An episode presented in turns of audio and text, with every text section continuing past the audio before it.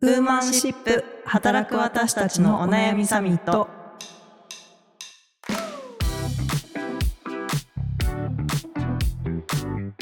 皆さんこんにちは。ニュースピックス 4E の中道香です。同じくニュースピックス 4E の佐藤由美です。この番組はニュースピックス 4E がお届けする次世代を担う女性がリーダーとしての一歩を踏み出せるように女性に関する主要ニュースやリアルなお悩みについて語り合う番組です。よろしくお願いします。お願いします。はい。早速今週のニュースというかコンテンツを紹介していきたいと思います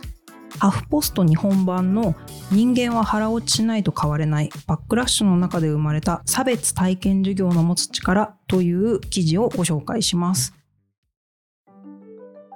ジェンダー平等、プライベートゾーンなど今では当たり前のように学校教育で取り上げられている話題が20年前はタブーであった今差別体験授業が持つ意義とは？授業を開発し取り組み続けてきた白百合女子大学副学長の内見崎貴子さんに話を聞いたという記事でございます。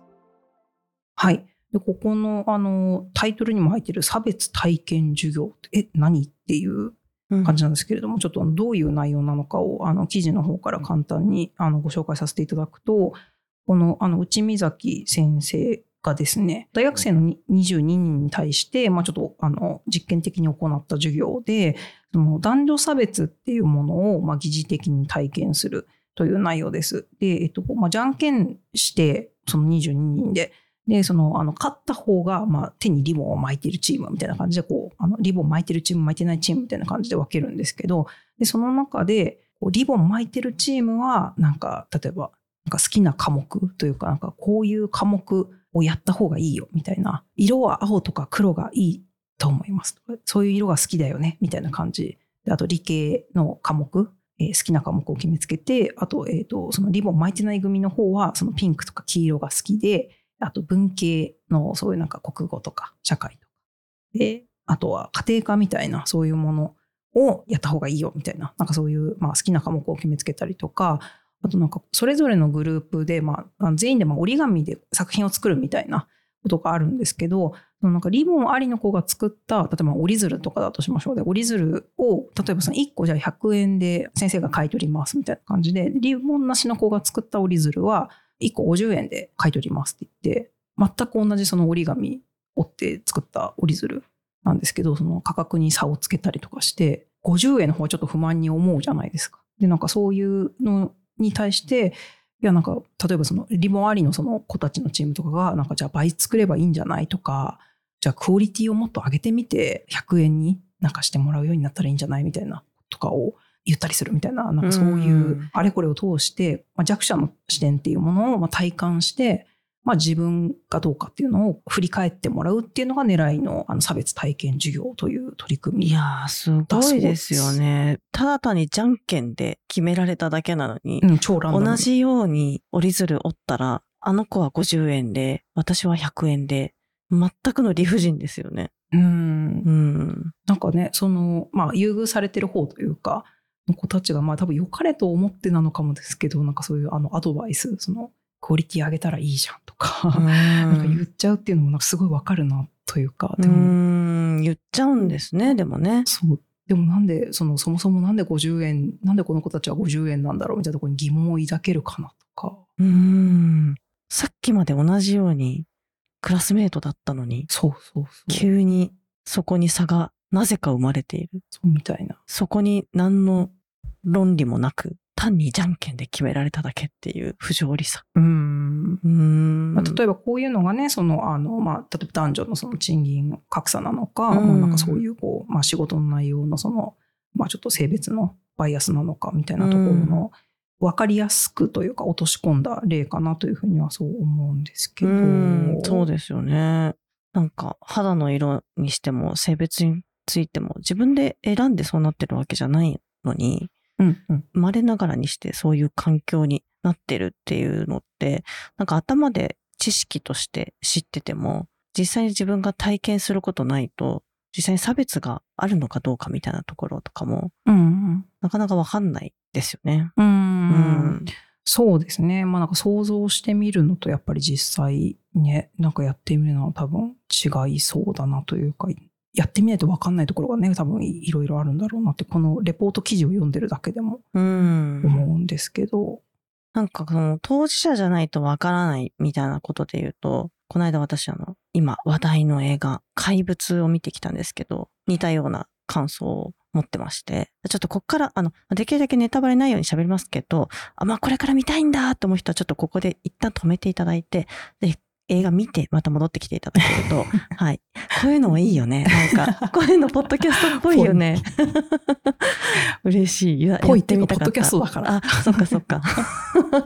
ちょっと、ちょっとネタバレを含むかもしれないんで、ここから、はい、はいちょっと止めていただいて。ではい。あの、まあ、この映画怪物の構造としては、同じ事象に対して、まあ、ある、こう、3つの視点から3パートに分けて描かれてるわけですよね。はい。はい。安藤サクラさん演じる母親、うん瑛太さん演じる教師、はいそして子供の視点で同じ事象に対して描かれてるわけなんですけど、まあ、なんでそういうふうな描き方をしようかって、脚本の坂本さんが思ったかっていうのをインタビューで答えられていたので、はい。なんかそれ、ああ、なるほどなと思ったんですけど、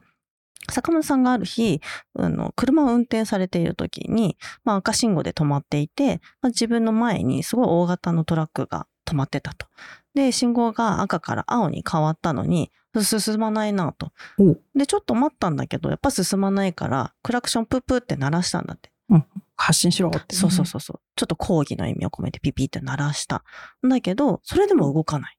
うん。どうしたんだろうと思っていて、そしたらちょっと経ったら、あのトラックが動き始めたと。で、その横を見てみると、実は車椅子の方が横断し終わったところで、うん実はトラック運転手さんは、まあもう信号変わってるけど、車椅子の方が時間かかってそこを横断しているのを待っていた。っていうことが、坂本さんは分かって、ああ、なんて自分は想像力かけていたんだと。そこに車椅子の人がいたはずなのに、一番見えないからといって、そのトラック運転手に抗議のクラクションを鳴らしてしまったということに対して、自分はすごくこう、加害者意識を持って、その感覚っていうのを、すごくこう、ずっとどうにかして描きたいな、みたいなことを思ってらっしゃったらしいんですよね。えーそこの罪悪感みたいなものが。あ、そうそうそうそうそうそう。えー鳴らしてしまったっていうこと。そう。みたいなことで、まあ、いろんな人の視点で物事って見え方違うよねっていうことなんですよね。うん。で、そう、そう言ってしまうと、あ、まあそうかなんだけど、そのエンターテインメントでそのドラマをすすごく没入感を持って見れる、あの、エンターテインメントとして仕上がっていて、自分もその、それぞれの視点で見たときに、私は最初こう、安藤桜の視点で見てしまっていたので、母視点ね母なのではいはいはい。母なんで、母としてその事象を見てて、まあ安藤桜もすごくいい母親なんですよね。そうんの母としてすごく子供を守らなければって思ってやっていることが実はっていうような、他の視点から見ると違ってたりとかっていうことを後からいろいろ見て、すごく自分がな怖くなったっていうか、こう自分もすごく加害性を持っている。うんうんうん。自分もこの想像力を働かさないことで誰かを傷つけてしまっているみたいなことをすごく感じてですね。うん。だからこういう授業とか、こういうエンターテインメントとかでも、自分が当事者としてこう没入することで、そういう感覚、自分が差別を受けたりとか、自分が加害者に回ってしまうっていうことを自分ごととして捉える機会ってすごい大事だなと思ったんですよね。うん。だからこの授業も、特にそのやっぱ授業、そのまだ若い子供たちにそういう機会があるってすごい大事だなと思って。うん。なんかね、本当に、あの、私も映画、この間見てきたんですけど、なんかめっちゃね、こう、怪物っていうタイトルも、なんか、すごくよくできてるなというか、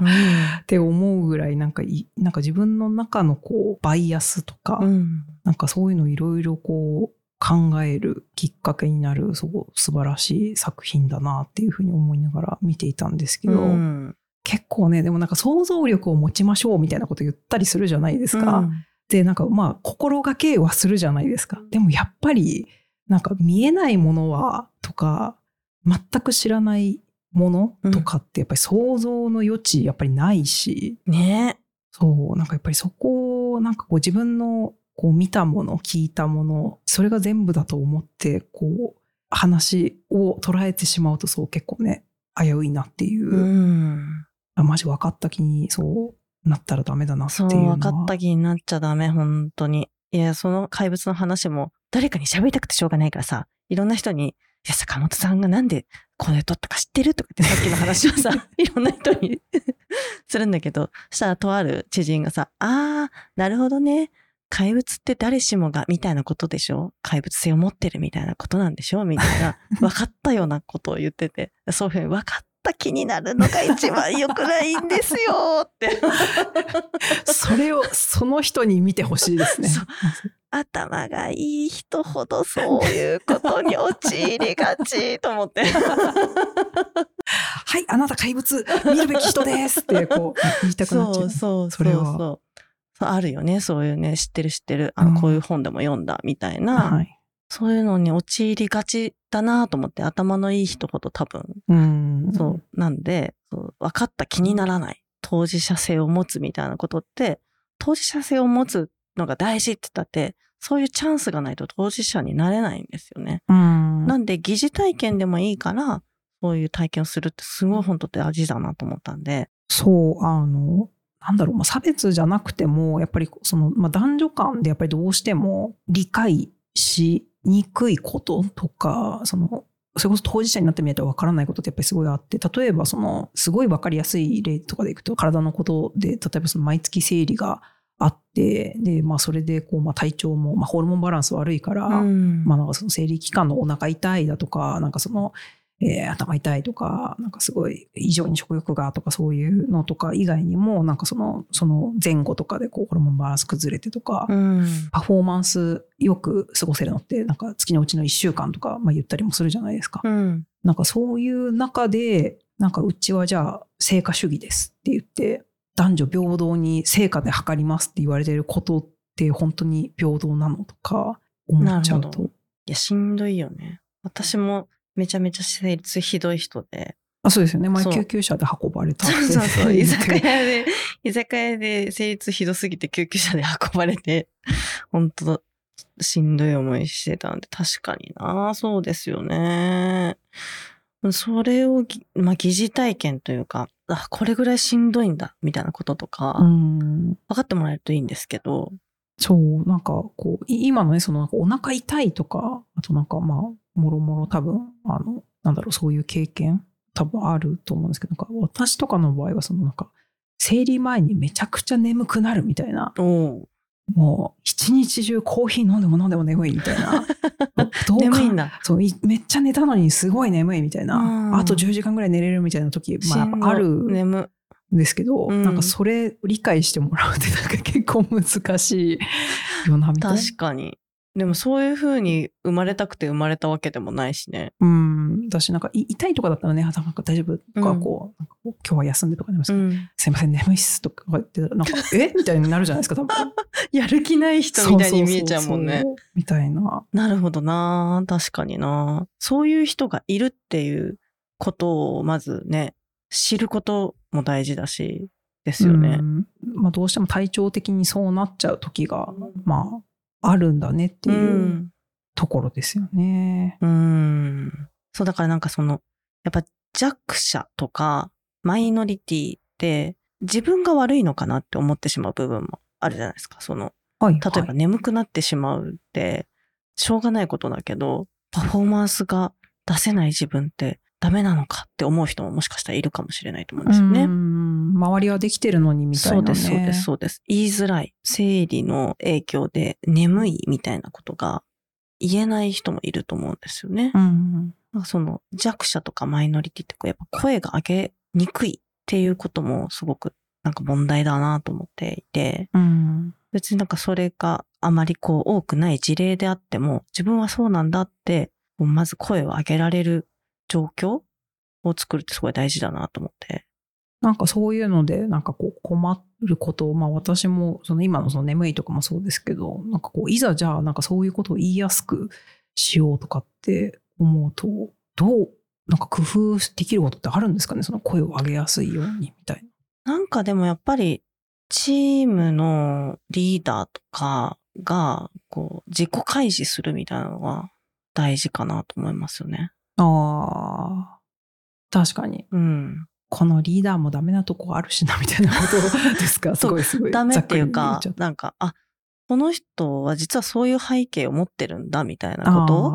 あをさらけ出すみたいーな。うんうんあ、そういうことをここ言っても、なんか非難されない場所なんだってうんいう、まずで大事かなと思ったりしていて、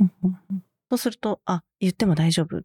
もしかその、公の場じゃなくても、その人には言えるっていうことになるかもしれないじゃないですか。うーん。一回なんだっけな、ちょっとなんか詳しい話忘れちゃったんですけど、なんかチームでそういう、まあなんか、あの自分がうまくこれができなかったみたいな、あの、こういう背景がございましてみたいなことを説明したときになんか、すごい自己開示してくれてありがとうみたいなことをマネージャーたちにすごいなんか。こう言われて、なんか、すごいムズムズした。ムズムズした。すごい私と何してはそれはちゃんと心からありがとうって言ってくれてたのかな？いや、わかんないです。でもなんかその、じそれこそやっぱり自己開示できる組織みたいなもうんうんうんのとか、まあそのそういう空気を作りたいみたいな狙いとかもあっうんうん。て、まあそういうの言いやすいようにしたかったのかなって今ちょっとユミさんの話を聞きながらうん思いました。わかんないですけど、私だからそのすごい、あの、生理痛、生理期間しんどい人なんで、はいはい本当もうなんか這うように動くんですよ。這うように、もう髪の毛もバーってなって這うようになってるんで、こう、本当ちょっと、あ、あの、若い方わかんないかもしれないですけど、貞子、映画貞子みたいな感じなんですよ。生理期間中。井戸からね。そう、井戸から出てくる感じ。もう顔色もないしさ。みたいなことを、まあ、例えば言うとか、もしかするとこう男性の若いメンバーとかだと、なんか、あ、そ、そんな話恥ずかしいと思うかもしれないんですけど、でも私のその体調とか、私のの個性としてそうなんですっていうことを、まあ、伝えておくと、あ、佐藤さん今週顔色悪いしな、しんどいのかなって思ってくるかもしれないし、うんうん。あ、そういう、あ、貞子なんだよ、なんつって笑いながら、あの、言える雰囲気だと、わかんない。他のメンバーの皆さんも、家族の体調が悪くて、みたいなことも、うんまあ、言い出しやすくなるかもしれないですし、うんみたいな。まずなんか言える弱者というか、誰でも自分のことをこう開示できる雰囲気うん。が大事だなと。そう、この、あの、差別体験授業の、なんか関連のちょっと記事とかをいろいろ調べてたときに、すごいなんか近い、あの、今の話にもちょっと通じるんですけど、あの、過去のクローズアップ現代、NHK のクローズアップ現代のその過去の回で、まあ、この差別体験授業と、あの、一緒に紹介されていた取り組みみたいなのがありまして、結構古い2021年とかのあの放送回なんですけど、他者の靴を履いてみる、無意識の偏見を克服するヒントっていうあの記事の中で、芦沢ファインテックっていうところの社長さんがですね、その実際にその経営企画とかのその、まあ、えっと、庶務的なことをやっている、掃除とかを担当している社員さんの、えっと、目線をなんか実際にこう自分でやってみるみたいな。なんかそこの指示出しをなんか遠隔で、あの、いつもやってる社員さんがこう、これはこうするんですよとか言ったりとかして、ででも社長はなんかこう、それをあれこれ自分でやりつつ、あ、もうちょっとこうした方がいいんじゃないかなとか言って、なんかこう、実験をこう、そういうふうにこう、その人の立場をこうやってみるっていう実験をあのしてるんですけど、なんかこれもすごいなんか面白いというか、なんか多分そこによってなんか気づけること、やっぱりなんか話として聞いてることだけではわからないなんか困難な部分とか、やっぱりやってみて見えるとかこういうのあるから、なんかこう、人が変わっても全然問題ないタスクとかに対して、その、いつもと違う人をこう割り当てるっていうのって、なんかすごくいい学びの場になりそうだなって、ちょっとこの記事を読みながら思ったりしてました。ね、なんか社長さんがその、庶務をやってる中で、じゃあ次はお洗濯ですっつって、洗濯機どこにあるのって言ったら、一回女子トイレに洗濯機がありますって言ってて、え、じゃあ男洗濯できないじゃんって社長が気づくっていう。こう座学で学ぶだけでは、やっぱり腹落ちしないんですよね。うん。私たちは何を体験すべきなんだろう。ああ。そう。なんか今日ね、この収録にあたって、じゃあ私はどういう疑似体験をすべきなんだろうって考えながら来たんだけど、それすらも思い浮かばなくて、やばいやばい、私もまたバイアスに縛られていると思って。そそのパッと思いつくのはやっぱりその時短勤務しなきゃいけないとかっていうのはなんか、まあ、チームで見ててもすごうくん。大変そうだなというか、なんかもう物理的にやっぱお迎えとかでなんか16時半からブロックとかになるわけじゃないですか。でその中でこの人たちってなんか私たちと同じその物差しで測ってパフォーマンスでその成果を見られて、うんなんかそれがその評価としてなあの自分のタイトルになってでそれがお給料に反映されるんだよなって思うと、結構まだ分かってないところとかなんか自分と同じ立場のつもりでこう軽い仕事をお願いしちゃったりするみたいなことが実はなんかねお願いするべき相手が違うんじゃないかとかなるほど。なんかそういうのとか見えてきたりするのかななるほどね。分かんないですもっといろいろあるかもしれない。大募集します。佐藤さん、中道さん、こういう体験してみてください、みたいな。そうですね。ちょっとお便りとかであの教えてくださいこれやってみて、はい、体験してみてくださいっていうのを募集したいなと思います。では、そろそろお時間ですね。この間、おそう、長めの休暇をいただきまして。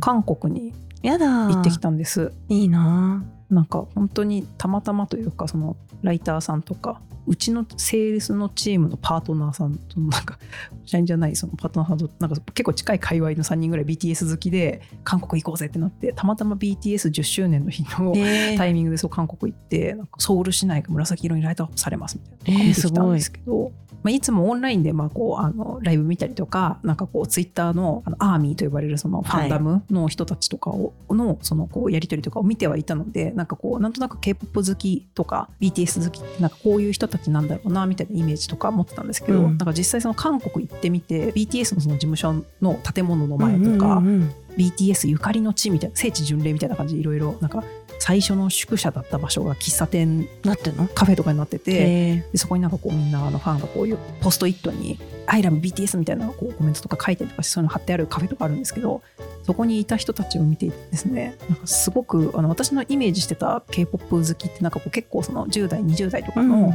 まあ、自分たちもアイドルにこう憧れるみたいな人たちがメインなのかなと思ってたらですねもう私よりも軽く10個か20個くらいは上の私の周りもいますもん。たちがものすごい数いてですね。てかそっちが主体だったんですよ。なんでしょう？お金持ってるからなんでしょうか？そうだからまあ実際現地に来れるっていうところで、まあ、セグメントされてるのかもしれないんですけどなんか私が思っていた BTS ファン層っていうのはもしかしたらずれてるかもしれないって思って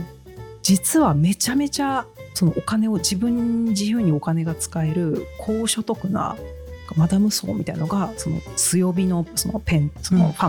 ンとなんですけど、その BTS のその網としてそのいるんじゃないかっていうのを。いますよ。そう。私の周りの勇敢ではないですね。暇はないんですけどしっかり働いてるママたちも行ってますよ。めっちゃ韓国に。やっぱり。はい。え BTS 好きなんですか？はいやっぱりそうなんだ。もうメイン層はそこになってる。いやメインわかんない何をもってメインかどうかわかんないんですけどいますよめっちゃいます私の周りにもいやなんか私は最近推し疲れという推し疲れ？はいなんすか推し疲れ？えなんかその自分が推している人と同じ推しを持っている人同士で仲良くなったはずなのにああ、同同担と言われるやつ同ですか？ね、担と言われるやつですかね、はい分かってないですけどなのになんかその推している理由がなんかちょっと自分の美学と反しててはいは疲れるとかい。へえ。それこそあの人はすごいお金を使っているけど自分はそこまででもないっていうことになんかちょっと萎縮してしまっていたりとか。みたいなあとはなんかその自分が推しているものに対するツイッターでのなんかこう解釈の違いとか。でモヤモヤするみたいなことに疲れている人たちが続出してるらしいですよ今。気をつけてください中へ道さんえ、そうなんですね。私もめっちゃ、なんかわざわざ海外まで推しのためになんか足を運ぶってなんか今まで世界遺産とか見に行く行きたいみたいなモチベーションと同じレベルでなんか推しがいるってやっぱすげえなっていう気持ちでなんか元気に逆に出た最近そのボーチェとかクラッシーとかその20代30代ぐらいの女性が読む雑誌で推し疲れが特集されててあそうなんだなと思ってましたじゃあちょっとなんか一人でひっそり押します？そうなんか 他の一つの兼ね合いで、ね、生まれる感じですねお静かにはい。気をつけてください。はい、気をつけます。ありがとうございます。はい、えーそんな、えー BTS 好きがやっているこの番組「ウーマンシップ」では、えー女性に関する主要ニュースやリアルなお悩みについて時にはゲストをお呼びして語り合っていきます。えーお便りもお待ちしております。概要にフォームを載せておくので、ぜひこちらにあの感想であったりとか、お静かにしてる方とか、ぜひあのコメントをお寄せいただけると嬉しいです。えー、ツイッターでは「ハッシュタグウーマンシップ」でもあの感想をつぶやいていただけると嬉しいです。最近なんか一気に聞きましたみたいなコメントとかちょっとたまに流れてきてそれもあの速攻でいいねをつけております。ありがとうございます。あとレビューもお願いいたします、えー Spotify だと5段階の星評価、えー Apple Podcast は、えーと星の評価とあと,、えーとレビューのメッセージも書いていただけますえっと、皆さんのリクエストだったりとか、あとこれが面白かったみたいなフィードバックで、ぜひぜひちょっと成長していける番組になれればと思いますので、よろしくお願いします。はい。ではまた来週ありがとうございました。ありがとうございました。